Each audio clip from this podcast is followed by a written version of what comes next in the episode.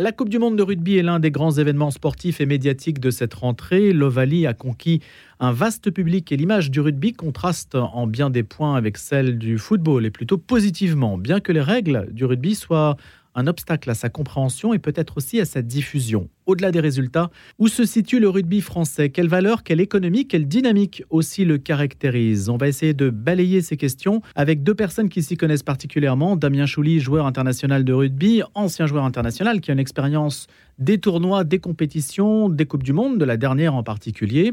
Et puis Ludovic Ninet, ancien joueur de rugby, qui a écrit Petit éloge du rugby aux éditions des Pérégrines. Bonjour Damien Chouli. Bonjour. Et bonjour Ludovic Ninet. Bonjour.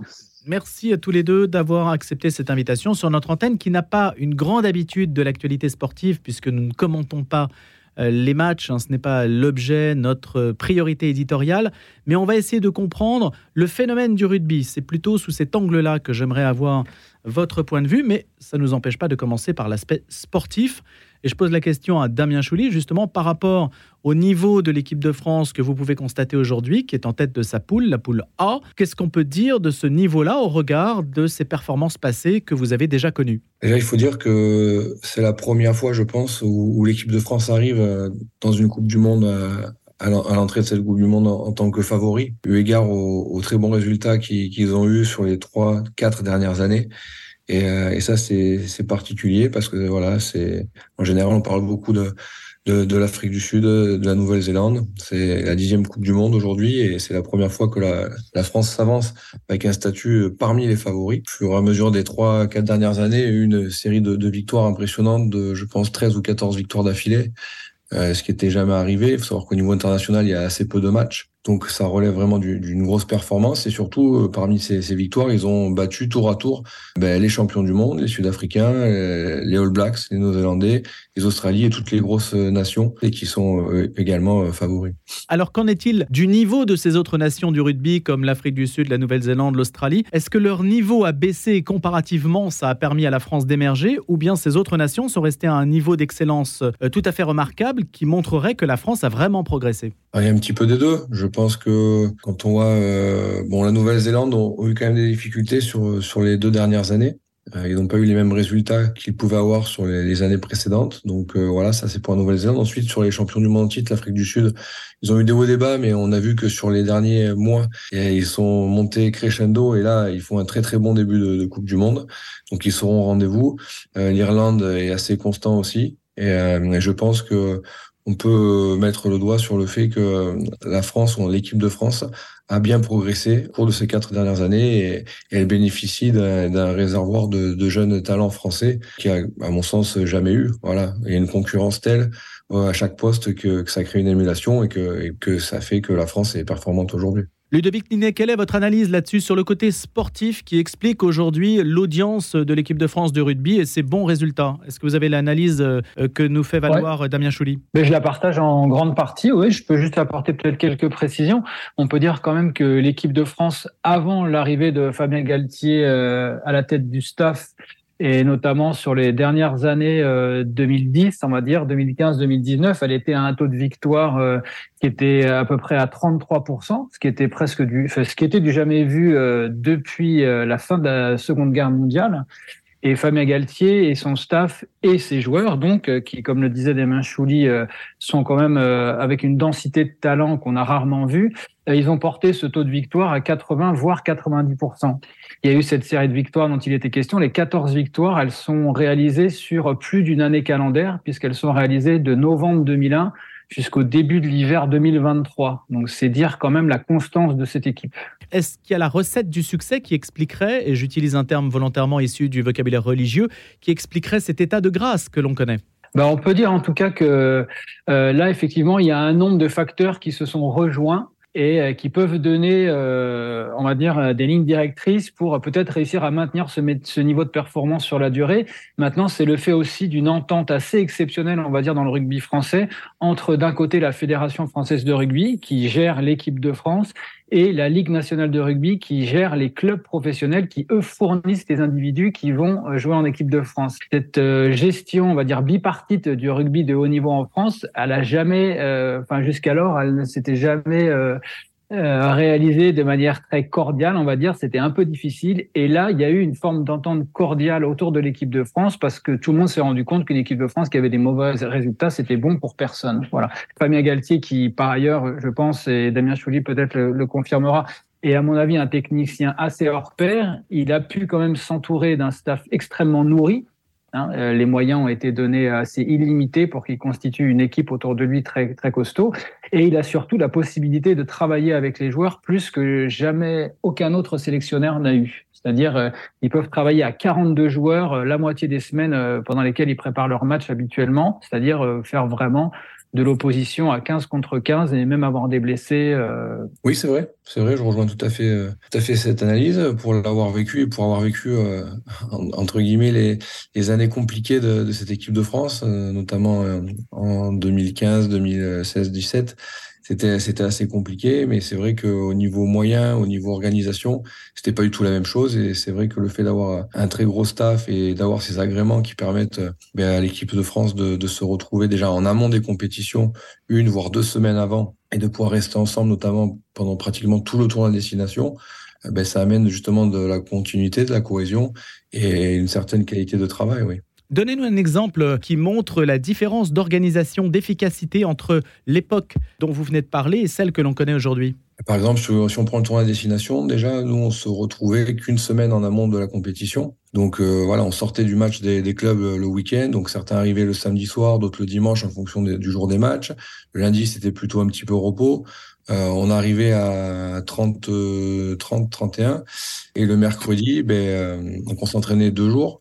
Et le mercredi soir, eh ben, ceux qui faisaient pas partie des, des 23, 24 rentraient dans leur club. On finissait la semaine à, à 23, 24. Donc pas forcément d'opposition, pas forcément d'entraînement à balles réelles comme on dit.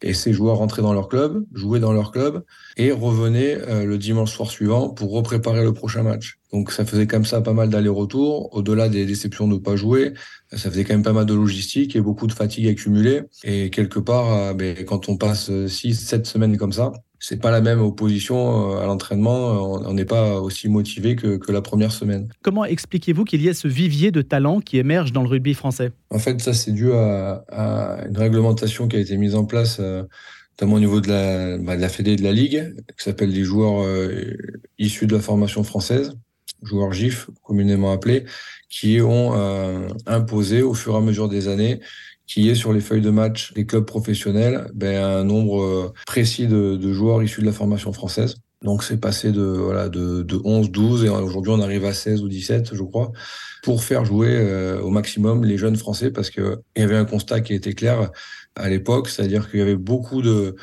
de joueurs euh, étrangers qui venaient jouer dans le, dans le championnat français, beaucoup de stars étrangères. Les, les clubs recrutaient beaucoup d'étrangers parce qu'ils étaient attractifs. Le championnat français est le club euh, dont l'économie est, la plus euh, importante et qui paye le mieux. Et, au final, les clubs ont recruté beaucoup de stars et, les jeunes joueurs français issus des centres de formation n'avaient peu ou pas de temps de jeu, donc c'était très dur pour eux d'émerger. Et donc la conséquence directe de ça, c'était que ben, il y avait beaucoup moins de joueurs à des postes clés qui étaient français et qui évoluaient au haut niveau dans le championnat professionnel, notamment en top 14. Et premier impacté, c'était l'équipe de France, évidemment. Donc, euh, pour rétablir un petit peu ça, ils ont mis ce système en place et aujourd'hui, on, est en train d'en tirer clairement les fruits. Et ce système s'appelle, rappelez un petit peu le, la dénomination? Euh, Les joueurs issus de la formation française. IFF, joueurs issus de la formation française. Voilà, et donc ça, ça doit être connu du grand public. Est-ce que c'est un petit ouais. peu l'inverse? Je pose la question à Damien Chouli et, et Ludovic Ninet. Est-ce que c'est un petit peu l'inverse de ce que Larry Bosman, en 95, a créé dans le football? Cette mondialisation du foot qui permet euh, aujourd'hui à un joueur de tourner dans les clubs, euh, quelle que soit en fait sa nationalité?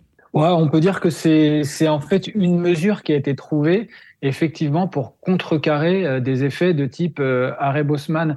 Ce qui était compliqué pour réglementer ça, c'est que dans le secteur professionnel, ça répond aussi à, la, à tout ce qui est la réglementation du travail, où là, il est dit, on ne peut pas avoir de préférence euh, entre guillemets nationale. Donc, il fallait trouver des biais D'autant qu'il y avait et il existe des accords de coopération internationale euh, qui font de d'individus issus de, enfin hors Europe, des travailleurs au même titre que les Européens. Et donc on avait le cas en plus en rugby, ça concernait notamment, euh, si je dis pas de bêtises, pas mal les îles du Pacifique qui sont gros pourvoyeurs de, joueurs de rugby, euh, l'Argentine et je, ne sais plus quelle autre nation. Ce qui fait que donc pour réussir à refavoriser, euh, comme l'expliquait Damien Chouli, l'émergence de jeunes talents, il a fallu trouver cette astuce d'inciter à mettre sur les feuilles de match des joueurs issus de la formation française. Ce qui veut dire aussi qu'on peut voir des joueurs d'origine étrangère, mais formés en France, émerger aussi en équipe nationale. Pour un cas emblématique qui a joué dans les mêmes années que Damien Chouli, c'est Bernard Leroux, qui est un Sud-Africain, qui est arrivé en France à 19 ans et qui, dont lui, a été sélectionné en tant que GIF parce qu'il y a une surenchère comparable à celle du football entre des clubs stars qui se partagent l'élite du rugby? Un petit peu moins parce que déjà, il y a eu aussi une mesure qui est, venue quasiment en même temps, euh, c'est le, salary cap, c'est-à-dire que la masse salariale des joueurs eh ben, est plafonnée et c'est la même pour tous les clubs et ça aussi pour mettre un peu plus d'équité dans, le championnat professionnel et justement pour éviter que tous les, les gros clubs, enfin ceux qui ont le, plus gros budget, viennent piller tous les autres et, se partagent un petit peu le, magot. Donc ça aussi, ça fait en sorte que le championnat du top 14 devienne plus attractif. Et aujourd'hui, on voit que voilà, à l'époque, on avait 5-6 euh, équipes qui, qui, pouvaient être championnes de France. Aujourd'hui, ben, on a peut-être 10 ou 12 qui peuvent batailler au moins pour la qualification. On a l'impression que le rugby s'est construit à l'inverse du modèle du football et que le football aurait peut-être intérêt aujourd'hui à s'inspirer des méthodes du rugby, des méthodes de, de construction de, économique du sport rugby. Damien Chouli et Ludovic Ninet. Le rugby, c'est un sport professionnel qui est jeune, hein, euh, qui s'est passé professionnel dans les années 95-98. Euh, alors que le foot, ça fait déjà une trentaine d'années. Donc, euh, je pense que c'est plutôt le rugby qui a regardé attentivement le foot et qui a essayé justement de ne pas prendre les. C'est ce que je viens de dire, hein, Damien Chouli. C'est-à-dire le rugby s'est construit un peu par opposition au foot. Est-ce que vous validez cette assertion? Oui, enfin par opposition. Je dirais pas par opposition, mais disons sur un modèle économique qui est plus euh, qui est plus viable à, notre échelle. Parce qu'aujourd'hui, voilà, le foot, c'est vraiment multi, multinational, international. Euh, avec des transferts, avec des joueurs qui, qui, viennent de partout. Le foot est joué dans, dans, tous les pays du monde, sans exception, ce qui n'est pas encore le cas du rugby. Et aujourd'hui, le, le, rugby regroupe vraiment une dizaine de grosses nations et au final, je pense, euh, deux ou trois gros championnats forts. Donc voilà, on n'est pas du tout sur la même échelle et je pense qu'aujourd'hui, on pouvait, même si on voulait, on pourrait pas copier le, le modèle du foot. Ludovic Ninet euh, Ce qui peut être dit par rapport à, à ce qu'on évoquait tout à l'heure sur euh, la concurrence entre les clubs, moi je la verrais peut-être plus, même si elle existe entre les clubs. Hein, déjà, euh, on, peut dire quand même qu'en France, en 20, en 20 ou 30 années, les clubs de haut niveau ne sont pas aujourd'hui euh, les clubs qui étaient les plus représentés à haut niveau il y a 30 ans. Hein, il y a des terres traditionnelles de rugby qui ont disparu parce que c'était des trop petites villes avec de trop petits moyens économiques pour exister. Et aujourd'hui, euh, il y a quelques exceptions de petites villes, mais sinon les clubs sont quand même rassemblés dans des grandes villes où il y a un bassin économique suffisant pour euh, soutenir le niveau budgétaire qui est requis, qui est autour de 30 millions d'euros pour un club de top 14 aujourd'hui. Et en fait, après, ce qu'on peut voir aussi, c'est quand même une concurrence, je dirais, euh, planétaire, mais pas forcément voulue, qui s'est produite avec justement la constitution de formes de professionnalisme différentes selon les pays. Donc en France, eh ben voilà, ce sont des clubs qui se sont structurés et qui ont réussi, euh, c'est euh, d'ailleurs assez miraculeux, à générer des recettes toujours plus importantes saison après saison. Et puis on peut prendre un modèle qui était radicalement opposé, qui était la Nouvelle-Zélande, où l'argent en fait affluait à travers la fédération majoritairement et qui ensuite le diffusait dans ces, dans structures. C'était une structure plus pyramidale et plus, euh, on va dire, plus modeste. Mais en fait, ce qu'on a pu voir, c'était, puisqu'on disait tout à l'heure que des joueurs étrangers étaient captés par le championnat de France, c'est qu'au bout d'un moment, il y a une forme de concurrence économique aussi entre les pays, la France ayant notamment une surpuissance financière par rapport à plein d'autres nations. Et euh, ça peut peut-être expliquer aujourd'hui aussi qu'une nation comme la Nouvelle-Zélande et les All Blacks soient un peu moins euh, en haut du tableau parce qu'ils peinent vraiment économiquement à, à, tenir euh, le rythme. Voilà. La France est dans le monde du rugby, ce que l'Angleterre est un peu dans le monde du foot? On pourrait presque dire ça. Euh, c'est quand même un phénomène assez, exceptionnel en France. Hein. On voit en Angleterre, par exemple, les clubs anglais qui fonctionnent à peu près sur le même modèle. Ils ont des phases ascendantes où ils ont tout d'un coup plein de moyens, ils arrivent à recruter plein de joueurs, et puis quelques années après, ça, se casse la figure. C'est arrivé déjà à la fin des années 2000 avec la crise des subprimes qui les avait impactés très fortement. Et là, dernièrement, ces deux dernières années aussi, on voit à nouveau beaucoup de faillites dans les clubs euh, anglais de première division, ce qui n'existe absolument pas en France. En France, on bénéficie euh, de présidents ou de soutien euh, financier pour les clubs qui sont assez, assez exceptionnels, sachant qu'un club de rugby aujourd'hui, ce serait l'exception qui gagne de l'argent. A priori, il n'en gagne pas, même il en perd. Mais malgré ça, il y a un tel soutien sous forme de mécénat ou de sponsoring qui fait que ça, ça maintient euh, effectivement la structure financière à un niveau très élevé et euh, qui domine en fait le rugby mondial. Après, il y a le Japon qui a un peu de temps en temps la capacité à sélectionner quelques stars à recruter pardon, quelques stars euh, avec des contrats particuliers, mais c'est vraiment euh, quelques cas euh, très précis. Alors qu'en France, il y a quand même un niveau de rémunération constant très très élevé qui perdure. Comment expliquer que l'Allemagne ne joue pas au rugby? Damien Chouli, vous avez déjà joué contre l'Allemagne parce que c'est notre euh, meilleur ennemi, si on peut dire l'Allemagne avec l'Angleterre, c'est vrai, mais c'est aussi notre premier partenaire euh, commercial, économique. On se demande pourquoi un pays anglo-saxon n'a pas développé du tout cette appétence pour le rugby. Oh, c'est une, question, euh, incidente, hein, je ne sais pas. Est-ce que vous avez déjà joué, Damien Chouli, contre un club allemand? Non, non, non, pour le, pour le coup, non. Je sais qu'il y a quelques clubs en Allemagne, mais ils ne sont pas structurés de façon professionnelle. Donc voilà, après, il faudrait voir pourquoi. ça n'a pas été un sport qui a été, qui a été poussé, développé au niveau du pays. Mais voilà, je pense qu'il a quand même un attrait mais ça reste vraiment amateur. Ouais. Il y a une petite histoire entre la France et l'Allemagne sur le rugby. En fait, dans les années, euh, au début des années 30, la France a été euh, expulsée du tournoi des, des, alors des cinq nations et de tout le concert international pour deux raisons. Les Anglo-Saxons lui reprochaient la violence de son championnat et un amateurisme déguisé, euh, un professionnalisme déguisé. Donc, à la fin du tournoi 31, la France est évincée. Et en fait, elle n'a alors plus que comme partenaire de jeu possible l'Allemagne, avec laquelle elle euh, qu'elle rencontre une fois par an depuis de mémoire 1927 ou 1928 et qui va être son principal adversaire jusqu'en 1938. Voilà. Et là, c'est un match par an ou parfois deux matchs dans l'année. Voilà. Et on la on la domine très facilement puisque c'est pas une nation qui a qui comme le disait Damien Chouli a structuré son le, le, rugby. Il était pratiqué comme ça à l'époque. Et en fait, il faudra s'intéresser après à l'Allemagne pour comprendre pourquoi est-ce que c'est un sport qui n'a pas été développé là-bas. Quand vous écrivez Petit éloge du rugby, euh, Ludovic Ninet, quelle est l'intention? Il y a besoin de faire l'éloge d'un sport qui, euh, à l'image, paraît euh, violent, brutal. Il y a quantité de reproches qu'on peut faire au, rugby. Absolument. L'idée, c'était de faire comprendre, enfin, de partager avec ceux qui le connaissent et de faire comprendre à ceux qui ne le connaissent pas ce que c'est que le rugby de l'intérieur. Donc, à mon humble niveau de pratique, expliquer ce que ça a été, comme toutes les sensations de jeu, comment se construit le jeu, comment physiquement ça se pratique, avec effectivement tout cet aspect si particulier du contact. Et puis la deuxième partie du livre, c'est un, un, éloge un peu paradoxal, je dois reconnaître, puisque ça explique euh, comment est devenu euh, le rugby, euh, comment le rugby qu'on voit à la, télévision est devenu ce qu'il est, justement, avec toute cette mutation et notamment cet aspect violence ou contact physique vraiment porté à son paroxysme et qui aujourd'hui a quand même aussi euh, des aspects, euh, on va dire, plus négatifs. Quoi. On commence à s'apercevoir que ça a des conséquences sur le corps humain et notamment sur son cerveau qui sont euh, assez délétères. Voilà. La pression dans une mêlée, par exemple, Damien Chouli, ça se mesure en tonnes? Oui, oui, surtout pour, pour, pour les premières lignes, c'est vrai. Mais après, bon, voilà, il y a eu la sécurité au rugby est, vraiment rentrée de façon importante dans, dans les dix dernières années, où les règles ont beaucoup évolué dans ce sens aussi.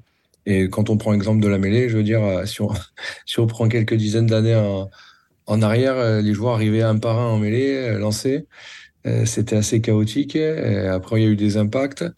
Et aujourd'hui, on se, retrouve à être pratiquement à 20 cm. Voilà, réduire l'impact à, une vingtaine de centimètres. On est oreille contre oreille. donc, ça réduit quand même beaucoup la violence et surtout les chocs et surtout les probabilités que la mêlée s'effondre et ce qui crée en général des, accidents, notamment au cervical. Voilà. Il y a un après-rugby, euh, Damien Chouli. Est-ce que l'engagement que nécessite ce sport est et l'adrénaline aussi qui va avec, est-ce qu'aujourd'hui on peut changer de vie? Qu'est-ce qu'on fait après le rugby? De toute façon, la question ne se pose pas. On, doit changer de vie. Euh, on, doit, on doit passer par cette étape qu'on appelle voilà, la reconversion parce que voilà au rugby on n'est pas encore capable de gagner assez d'argent pour être euh, tranquille jusqu'à la retraite mais euh, donc, il y a cette étape voilà, de reconversion. Donc, chacun, chacun doit mener son projet euh, parallèlement ou autant que possible ou avant la fin de sa carrière pour, pour trouver sa nouvelle voie. Et c'est une étape très importante ouais, sur laquelle on est, on est assez sensibilisé, assez jeune, notamment dans les centres de formation. Et quel est le vôtre? Votre projet? Donc euh, moi, le, mon projet, ce sera de, de rejoindre une agence d'agents de joueurs, agents sportifs, et voilà, de passer ma, ma licence parce qu'il en faut une pour, exercer. Et voilà, c'est dans les tuyaux. Merci Damien Chouli, ancien joueur international de rugby, je le rappelle. Et merci Ludovic Ninet, ancien joueur de rugby également, auteur de Petit éloge du rugby aux éditions Les Pérégrines.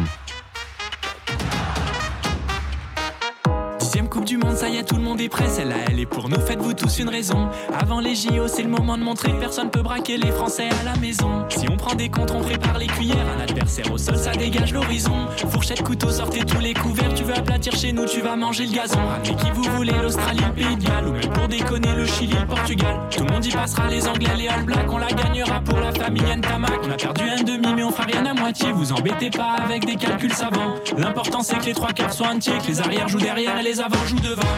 Domicile, personne peut nous la faire. Ici, c'est nous les patrons. On là, peu importe la manière. Tout ce qu'on veut, c'est être champion. Si jamais on perd, on descendra sur la pelouse avec Macron. On ira faire des papouilles à Antoine Dupont. Des papouilles à Antoine Dupont. Des papouilles à Antoine Dupont. On fera des papouilles à Antoine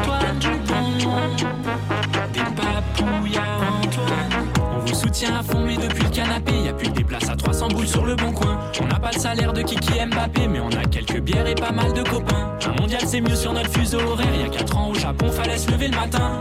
Ça craint comme les courses en travers et les matchs qui tombent le soir de la Saint-Valentin. Si on est plaqué, on reste debout. Le stade de France, c'est pas le roux Les mecs d'en face, si on n'est pas meilleur que faudra faire en sorte qu'ils soient pas plus forts que nous. Allez, là, ça y est, là, c'est sûr. Hein, on est vraiment remonté à bloc face à l'Afrique du Sud. Ce sera dimanche en quart de finale. Vous savez que la France est évidemment en tête de son groupe. Mais c'est un petit peu contre les Springboks l'avenir va se jouer et qu'elle va vraiment se mesurer à une équipe digne de son niveau. Ce sera donc dimanche prochain, quart de finale de la Coupe du Monde de rugby.